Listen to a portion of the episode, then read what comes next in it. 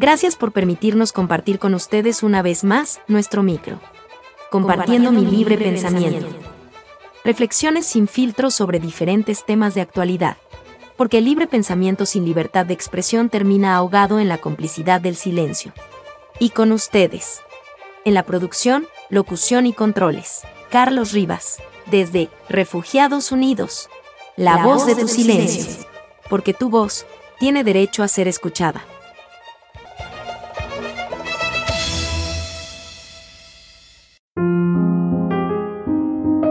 El pasado 8 de marzo fue el Día Internacional de la Mujer. Dos acontecimientos que pudieron servir como precedentes eh, para la selección de ese día fueron la huelga de trabajadoras textiles en Nueva York el 8 de marzo de 1857 para protestar eh, por las duras condiciones y la explotación laboral. El segundo acontecimiento hace referencia a la muerte de más de 100 trabajadoras en marzo de 1911, tras el incendio de una fábrica en Nueva York. No pudieron salir del edificio, ya que las puertas fueron cerradas. Basados en la última explicación sobre el hecho de que se decretara el Día Internacional de la Mujer, son muchas las personas eh, que coinciden en que no es un día para celebrar, no es un día para dar y recibir regalos, y no, no es una justificación para evitar el gasto, sino que se trata de conmemorar ese día y honrar merecidamente a la mujer. He escuchado o leído en las redes sociales a quienes hablan de que hacerlo sería una estupidez.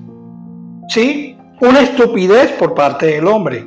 Y que lo que debemos hacer es darle a la mujer amada, llámese madre, hija, hermana o esposa, el respeto y o el compromiso de respetarlas todos los días del año. Coincido absolutamente. Sin embargo, creo que el respeto sin educación no tiene futuro. Debemos educar tanto a niños como niñas para que entiendan la importancia de esta fecha. Si bien eh, muchos hombres, impulsados por normas de la sociedad o por el consumismo, corrimos en esa semana a comprar regalos y muchas mujeres lo esperaban con emoción. Compartiendo mi libre pensamiento es transmitido también por noticiascurazao.com.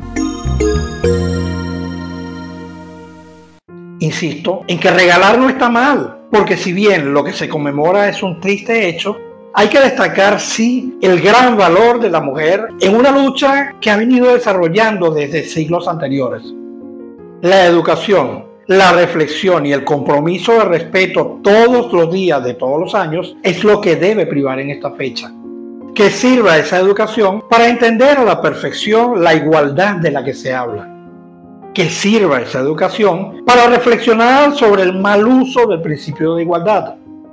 Por ejemplo, en el boxeo femenino, en el que un hombre biológico masacra a una mujer y no solo se llena de orgullo, sino que es además felicitado y aplaudido por un grupo de fanáticos de ambos sexos porque es la violencia basada en género en nombre de la igualdad del mismo.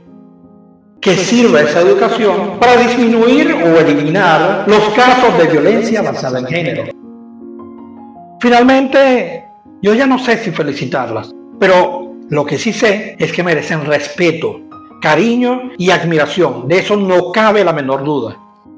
La vida de un hombre sin una mujer de referencia tiene tantos vacíos como la de la mujer sin la presencia de un hombre. No simplemente un varón, sino un hombre en la mejor acepción de la palabra. La invitación es entonces a dejar esa guerra absurda por demostrar que uno es mejor que el otro, o que sin uno el otro no habría existido.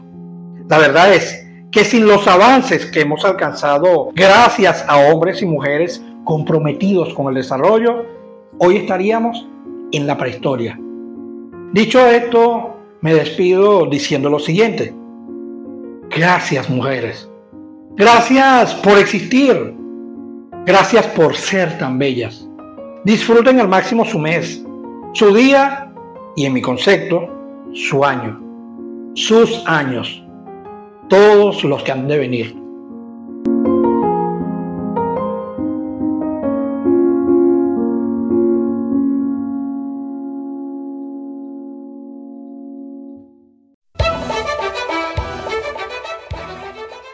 Y esto fue Compartiendo mi libre pensamiento. Reflexiones sin filtro sobre diferentes temas de actualidad. Nos despedimos, con el cariño de siempre, hasta una próxima oportunidad. En la producción, locución y controles. Carlos Rivas, desde Refugiados Unidos. La voz de tu silencio. Porque, tu voz tiene derecho a ser escuchada.